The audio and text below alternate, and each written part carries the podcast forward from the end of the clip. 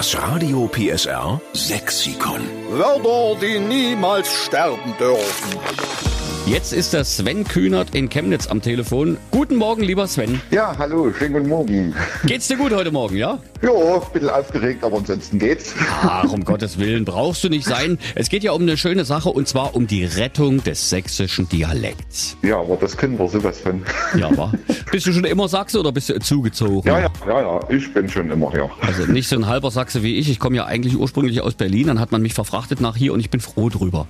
Ja, nee, wir sind schon immer hier. Was hast denn du für ein sächsisches Lieblingswort, was wir unbedingt mit aufnehmen müssen ins Radio PSR Sexikon? Ich habe das Wort Nischelbrummen, was so viel bedeutet wie Kopfschmerzen. Nischelbrumm. Nischelbrummen. Oh, das liegt ja auch auf der Hand. Eigentlich müsste man es immer so nennen, ne? Kopfschmerzen, Nischelbrumm. Ja, Wer hat bei euch in der Familie mehr Nischelbrumm, du oder deine Frau? äh, das nimmt sich nicht viel. Also und meistens sogar zur selben Zeit. Okay. Und hast du ein Hausmittelchen gegen Nischelbrumm?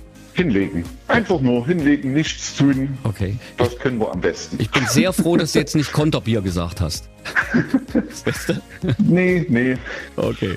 Also pass auf, mein Lieber. Wir nehmen auf alle Fälle Nischelbrumm mit auf ins Radio PSR Sexikon und ich wünsche dir und auch deiner Frau, dass am Donnerstag, da ist ja Männertag, dass du dann am Freitag früh kein Nischelbrumm hast, okay? Genau.